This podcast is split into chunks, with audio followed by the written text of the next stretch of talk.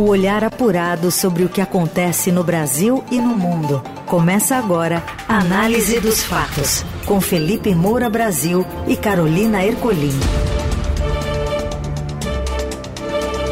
Olá, sejam bem-vindos. Começando mais uma semana, edição número 26 da Análise dos Fatos, noticiário analítico, ágil, leve, que te abastece de informações no meio do dia, tudo em menos de 30 minutos. Chega mais, Felipe, tudo bem?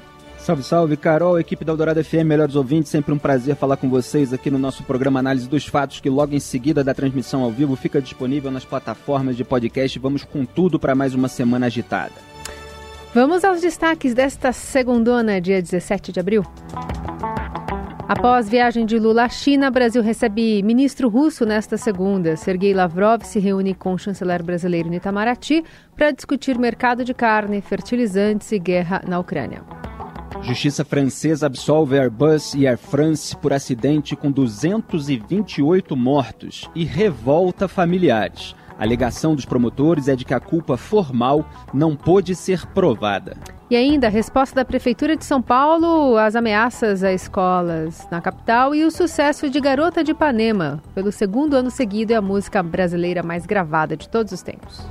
O que acontece no Brasil e no mundo. Análise dos fatos.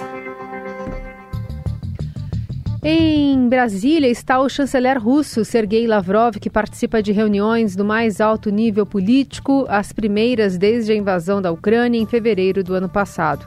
A visita do ministro das Relações Exteriores da Rússia, homem de confiança do presidente Vladimir Putin, ocorre sob o olhar desconfiado de alguns dos principais parceiros do Brasil no Ocidente, como os Estados Unidos e potências da União Europeia. O programa entre Lavrov e o presidente Lula ainda contempla uma reunião com o ministro Mauro Vieira no Itamaraty. A visita foi acertada durante encontro prévio de ambos à margem do G20 na Índia em fevereiro.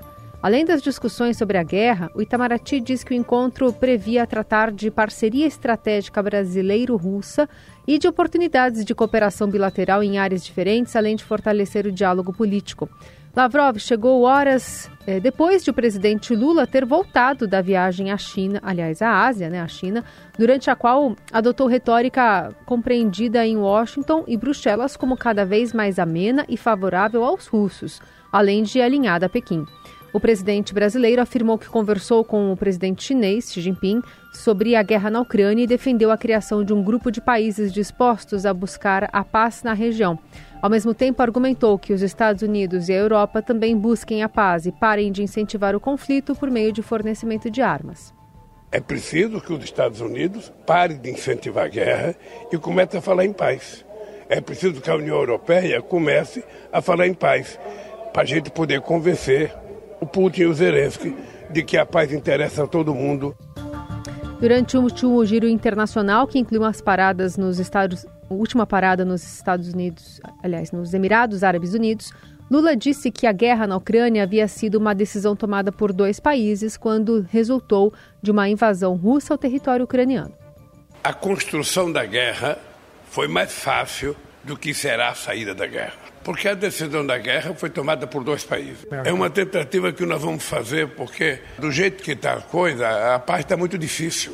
O presidente Putin não toma a iniciativa de parar. President Putin doesn't take any initiative to stop the war. não toma a iniciativa de parar. Zelensky from Ukraine doesn't take any initiative a Europa to stop. Os Estados Unidos terminam dando uma contribuição para a continuidade dessa guerra. Agora é importante Now, criar um outro G20 para acabar com a guerra e estabelecer a paz. Muito bem, vamos começar aqui fornecendo alguns dados é, sobre a guerra do Putin contra a Ucrânia para depois analisar essas falas do Lula que são reincidentes. Né? Não foi nenhuma brincadeira, ele não foi flagrado dizendo isso uma única vez, informalmente.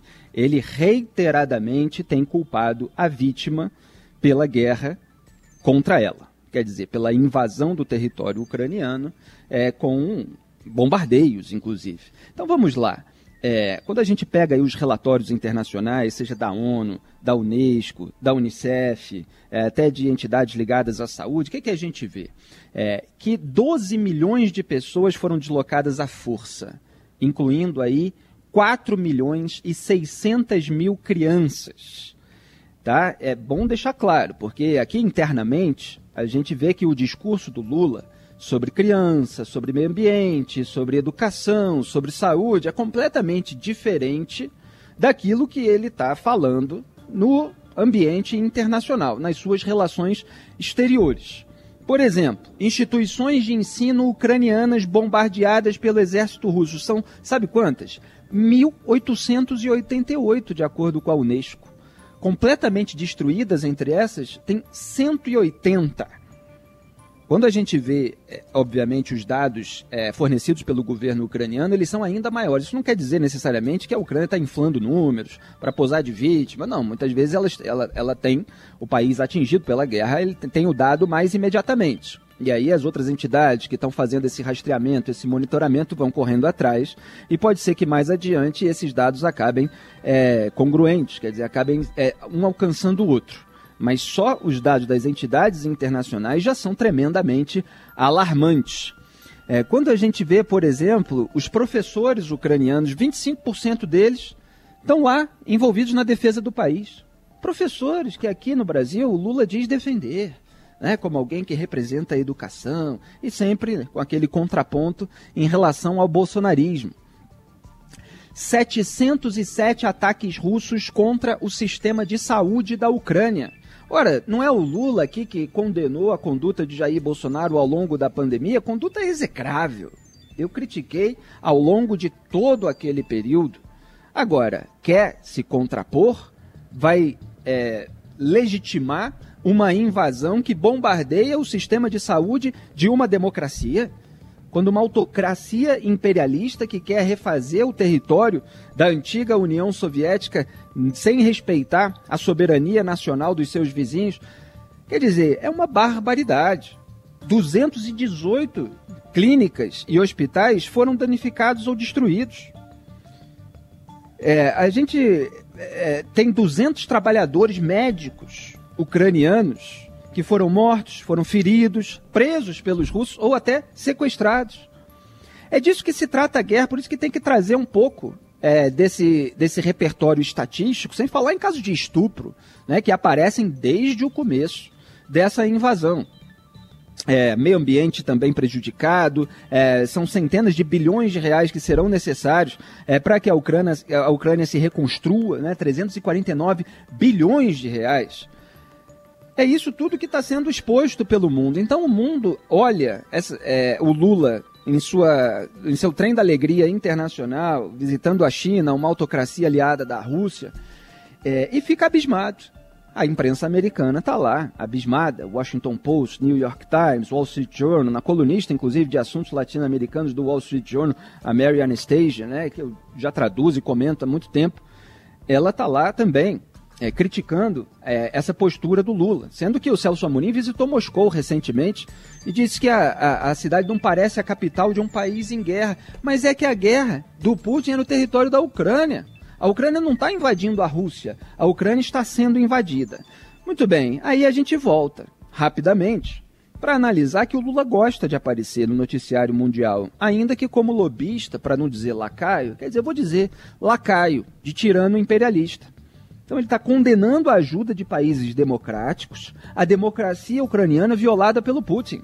O Lula quer ganhar o Nobel da Paz servindo novamente a autocracias amigas, como ele fez na época do BNDES, com obras na Venezuela, em Cuba, e atando as mãos das vítimas.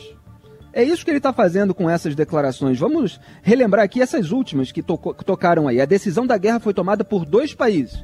Quer dizer, como assim? Um país decidiu invadir o outro tomou a decisão de ser invadido? Ele falou que o Zelensky não toma a iniciativa de parar. Se o Zelensky tomar a iniciativa de parar, a Ucrânia acaba. Se o Putin parar, não acontece nada com a Rússia. A Europa e os Estados Unidos te, terminam dando contribuição para a continuidade da guerra. Ele está acusando os países democráticos que estão socorrendo a vítima de é, fazer com que a guerra continue. Quer dizer, o Brasil voltou é o lema, é o slogan petista né, desse governo. Então o Brasil voltou a culpar vítimas de invasões, estupros, assaltos pelos crimes cometidos, repito, condenando o socorro a elas. É uma das declarações, essa série, mais perversas da história da República. É difícil encontrar presidentes que tenham dado, e olha que a gente tem um repertório grande, aí Bolsonaro turbinou isso, declarações tão perversas, tão cínicas quanto essas. Mas é o hábito de contornar as exigências de outras democracias associando-se a ditadores que o Lula está retomando nesse mandato. Na Eldorado, análise dos fatos. Após a recente onda de ataques em escolas e de novas ameaças de violência, a Prefeitura de São Paulo vai lançar nesta quarta um aplicativo para que professores possam acionar a Guarda Civil Metropolitana e a Polícia Militar em caso de perigo. Em entrevista à Rádio Dourado, o prefeito Ricardo Nunes chamou o dispositivo de botão de alerta.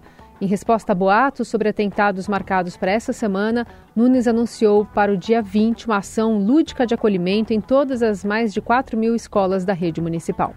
A gente está fazendo um enfrentamento muito grande para não gerar pânico nas pessoas, né? Tanto é que o nosso botão que a gente vai estar instituindo começa dia 19, chama-se botão de alerta, é um sistema que se houver algum incidente, poder acionar o botão com a nossa GCM, interligado com a PM, com a Polícia Civil, para atendimento bem rápido. No dia 20 agora, a gente vai fazer uma grande ação nas nossas escolas, com atividades lúdicas, com um fortalecimento de vínculos entre toda a comunidade escolar. A gente vai ter várias atividades, vai envolver várias secretarias, todo o nosso núcleo pedagógico atuando nessa questão de buscar uma aproximação ainda maior entre pais e alunos e entre os nossos docentes, os funcionários da escola. Então vai ficar o dia 20 como um marco. Né? Algumas escolas vão fazer o abraço da escola, outras escolas vão ter atividades de cultura de paz. Nunes também reiterou a ampliação de 25% nas equipes de atendimento psicológico nos estabelecimentos de ensino. Na entrevista à Rádio Dourado, o prefeito de São Paulo ainda falou sobre o atendimento a moradores de rua e respondeu às críticas sobre o excesso de buracos nas ruas da cidade. A íntegra da entrevista está no site da Eldorado e nos agregadores de podcast. E as aulas no Centro Educacional Cantinho Bom Pastor em Blumenau foram retomadas nesta segunda, 12 dias após o ataque que deixou quatro crianças mortas e outras cinco feridas. Desde o ataque, que ocorreu na manhã de 5 de abril, pais, professores e moradores da cidade participaram de um mutirão de reforma da área externa e interna. Entre as alterações, o muro da creche foi levantado e a fachada da unidade foi modificada. Além da creche onde houve o ataque, as aulas da rede municipal da cidade também foram retomadas nesta segunda. As 128 unidades receberão vigilantes, sendo 500 deles armados. Outras medidas de segurança, como o botão do pânico, também estão sendo implementadas. No estado, todas as escolas terão ao menos um policial armado. Bom, em primeiro lugar, é bonito de ver num momento tão sensível, tão triste, a união das pessoas para evitar que novos massacres aconteçam. Eu indiquei aqui outro dia e volto a indicar, está disponível em streaming o filme O Dia do Atentado, que é justamente é, sobre o ato de terror na maratona de Boston e como a população de Boston se uniu é, contra aqueles terroristas e renovou aquele espírito cívico, é, patriótico até, é, de uma luta por um bem comum contra o mal, contra pessoas demoníacas que são capazes de fazer aquilo que fizeram lá e que fizeram nessa creche, lá em Blumenau. É, então é bonito de ver os pais, os diretores, todos unidos é, tomando medidas preventivas para que nunca mais ac aconteçam episódios como esses. Quer dizer, é, estão tomados aí por um certo espírito ucraniano. É isso que acontece lá na Ucrânia. O povo mostrando a sua bravura, a sua coragem, não abrindo mão do seu país, da sua soberania, da sua história, dos seus afetos, mesmo é, com todo o custo e mesmo com os lobistas internacionais a favor daqueles que estão cometendo crimes de guerra. Então, é, em relação ao poder público, é que a gente sempre lamenta que as medidas venham sempre depois é, dos massacres, venham sempre depois é, do caos. É, eu tive um amigo baleado na Lagoa Rodrigo de Freitas, quando eu era adolescente, ele estava pedalando, indo para casa de um amigo ver o jogo do Flamengo na casa dele, de bicicleta à noite, e foi, tentaram assaltá-lo, levar a bicicleta e acabaram dando um tiro a ele. Isso comprometeu o movimento das pernas dele até hoje. É, e depois daquilo, é, houve é, mais iluminação na região da lagoa, etc. Só que os crimes voltaram a acontecer depois. Então você tem uma melhoria pontual e muitas vezes depois se esquece, e aí você tem novos casos até mais graves com assassinato, né, como latrocínio, o que quer que seja. É, mas a gente tem sempre que cobrar do poder público as atitudes. E eles, bem ou mal, né, estão reagindo, colocando aí botão de pânico, botão de alerta. A gente sempre se pergunta por que, que não tinha isso antes, né? Já tinha episódio nos Estados Unidos, mas é claro que é uma certa é, não é novidade, porque já aconteceu antes, mas não é tão comum no Brasil. Então, o muro mais alto, é, a, a, a, vigilância armada, é, da melhor maneira possível, isso está sendo discutido, é tudo que precisa ser feito. Mas que bom que a população está unida. Análise dos fatos. E o Poder Judiciário autoriza o pagamento de penduricalho de um bilhão de reais a juízes federais. Quem conta dessa apuração exclusiva é o repórter Wesley Galzo, de Brasília. A Corregedoria Nacional de Justiça autorizou os juízes federais a receberem um penduricalho salarial que pode custar até um bilhão aos cofres públicos. A cifra foi estimada por técnicos do Tribunal de Contas da União e equivale a um pagamento retroativo do chamado adicional por tempo de serviço. Esse penduricalho significa um aumento de 5% no contra-cheque dos juízes a cada cinco anos trabalhados. A regalia tinha sido extinta há 17 anos por conta de excessos de penduricalhos no contra-cheque dos servidores do Poder Judiciário.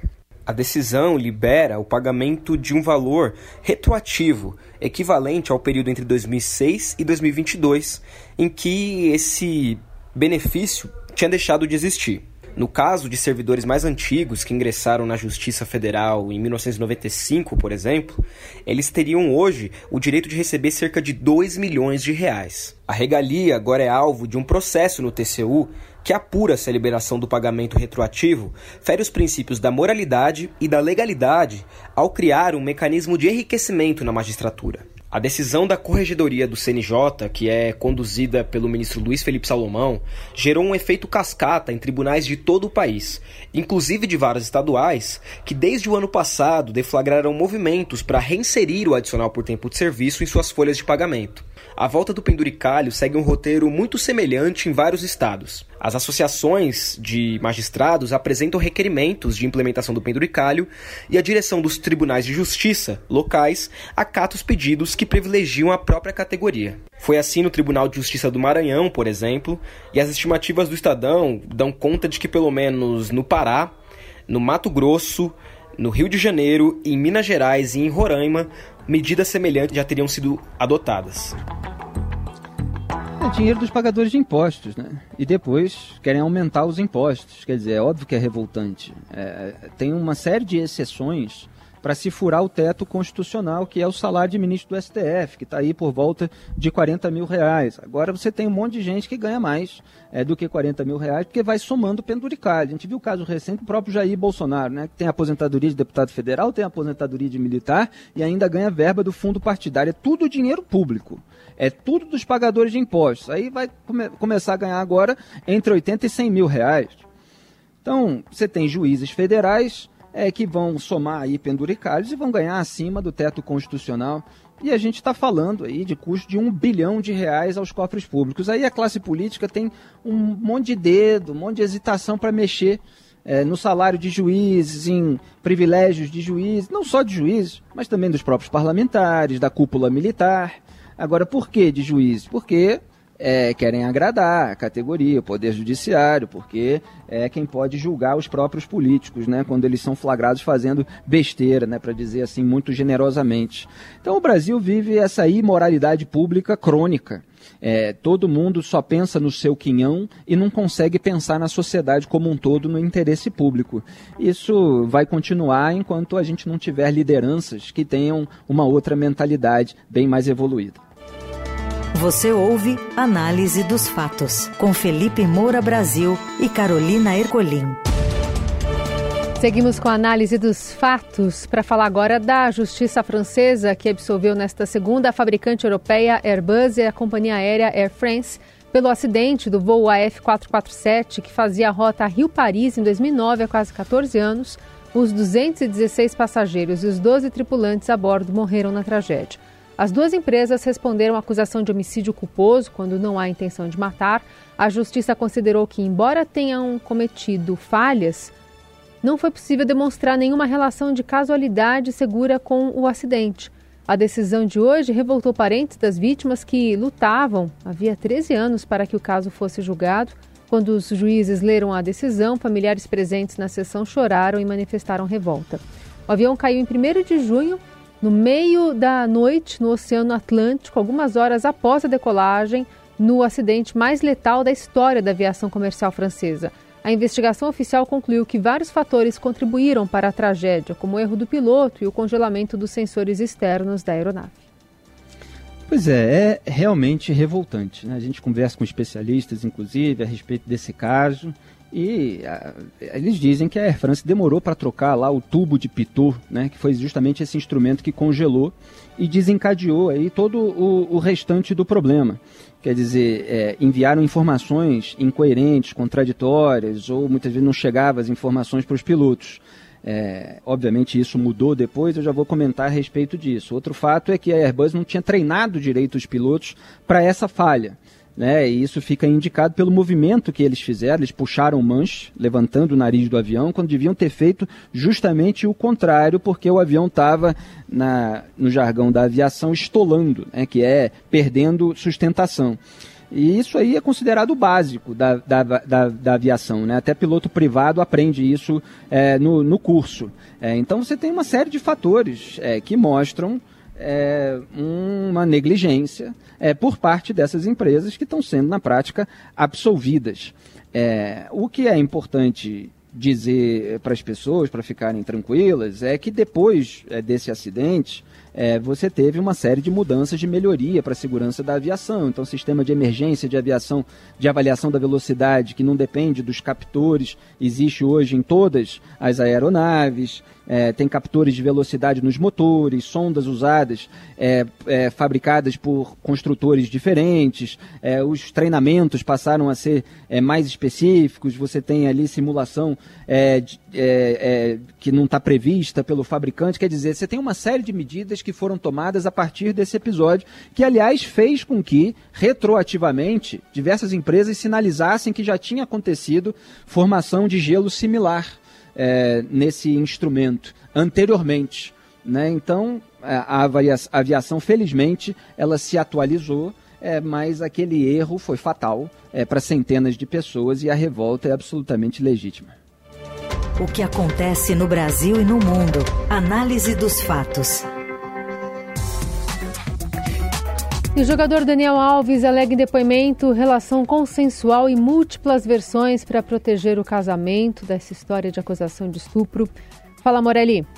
Olá, amigos. Hoje quero falar sobre o novo depoimento de Daniel Alves lá na Justiça da Espanha. Como todo mundo sabe e acompanha aqui pelo Estadão, pela Rádio Eldorado, ele está preso desde o dia 20 de janeiro, já tem mais de 80 dias, acusado de agressão sexual com uma menina numa festa, numa boate lá em Barcelona no dia 30 de dezembro. Daniel falou hoje que ele mudou a sua versão desde o começo que ele começou a, a depor, porque ele queria salvar o seu casamento. Ele deu primeiro uma versão de que não conhecia a moça que o acusava. Depois ele falou que sim, esteve na festa e cruzou com a moça que o acusava. Depois ele confessou que teve sim relação sexual com a moça, mas que o ato foi com consentimento dela. Eles ficaram por 15 minutos trancafiados num banheiro da boate e foi aí que a moça resolveu chamar a segurança naquele mesmo dia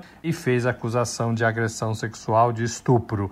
Daniel Alves recebeu a visita da sua ex-mulher, Joana, que não acreditou na sua versão, se separou do jogador há um mês e ele continua tentando explicar a situação. Os advogados já tentaram um pedido de liberdade enquanto o caso acontece e não é julgado, mas não foi deferido e mantiveram o Daniel Alves preso desde o dia 20 de janeiro. Agora, advogados tentam um novo pedido para ver se ele consegue responder todo o processo em liberdade. Ele entregaria o seu passaporte e não poderia deixar a Espanha até que o caso seja julgado. É isso, gente. Falei, um abraço a todos, valeu. Que vergonha, né? Que vergonha. Quem sabe que não fez nada de errado diz a verdade desde o princípio e não muda a versão. Quem fica mudando de versão é porque sabe que fez coisa errada e precisa construir retroativamente alguma alegação. É isso que a gente vê nos escândalos aqui de corrupção, suspeitas em relação à compra de apoio parlamentar, a embolsar joias, etc. As versões vão mudando sempre. E é isso que a gente vê em caso de estupro. Agora, ele quer ser o coitadinho, aquele que tentou preservar o casamento. Não, eu queria é, que a minha mulher entendesse. Na verdade, já estava escondendo um erro anterior. Então, o sujeito é acusado de estupro, aí tenta fingir que nem sequer transou com a mulher porque quer salvar o casamento, não, é, fingir que não traiu, depois tem que assumir que traiu, mas não é, que estuprou. Quer dizer, vai tudo se enrolando cada vez mais e é lamentável que um ídolo, é, alguém que é, encantou boa parte do mundo. Eu não, nunca gostei muito do futebol do Daniel Alves, mas é alguém que tem é, uma representatividade pelas partidas que jogou, por diversos times grandes, pela seleção brasileira, deu um exemplo tão ruim fora de campo. Eu sempre lembro do grande exemplo que Zico é dentro e fora de campo. O Brasil precisa de mais exemplos assim. Na Eldorado, análise dos fatos.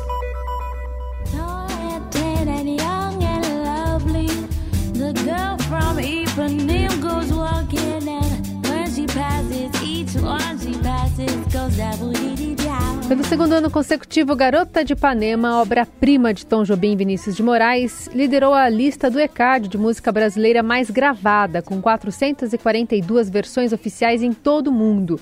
Antiga líder do ranking Aquarela do Brasil de Ari Barroso, agora aparece empatada em segundo com Carinhoso de Pixinguinha e Braguinha, com 430 gravações cada. Tom Jobim, aliás, é o autor de seis das doze músicas, ao empate também em sexto lugar entre as duas canções dele, Corcovado e Wave. Ah, porque estou tão sozinho. Apenas uma canção contemporânea entrou nas 10 mais. Está Tudo Bem, do ídolo gospel Gessé Aguiar, que aparece em décimo com 220 gravações. Que diferença, né? Olha só quanta barbaridade a gente está tratando e aí a gente vem falar de Antônio Carlos Jobim. É o Brasil que deu certo, é outro patamar. Quer dizer, é gente que realmente é, se dedicou, que tinha talento, que se esforçou para absorver todo um histórico do jazz, do samba, para absorver todas é, essas tradições e imprimir a sua singularidade, a sua personalidade, a sua época, a sua região, da zona sul do Rio de Janeiro, de quem via a garota bonita passar. Isso que, obviamente, gera uma identificação é, dos homens, as mulheres gostam também, tem esse ambiente praiano que ele conseguiu universalizar em melodias lindas, com letras delicadas. É outro patamar. Eu até saúdo a estátua do Tom Jobim ali no Arpoador quando eu passo de bicicleta. Cresci no Rio de Janeiro vendo ele é, comendo e tomando chopp com os amigos na Cobal do Leblon. É, é isso que a gente tenta resgatar no meio do caos que a gente vive. Um pouco de beleza.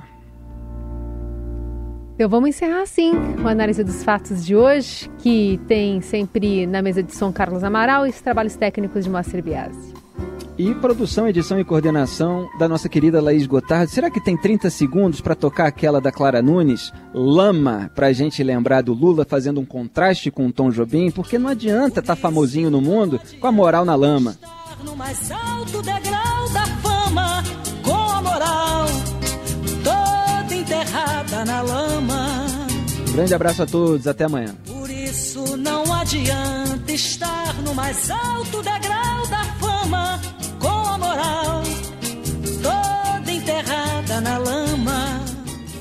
Você ouviu Análise dos Fatos. Se você perdeu esta edição ou quer ouvir de novo, acesse radioeldorado.com.br ou assine gratuitamente o podcast no iTunes, Google Podcast, Deezer ou Spotify.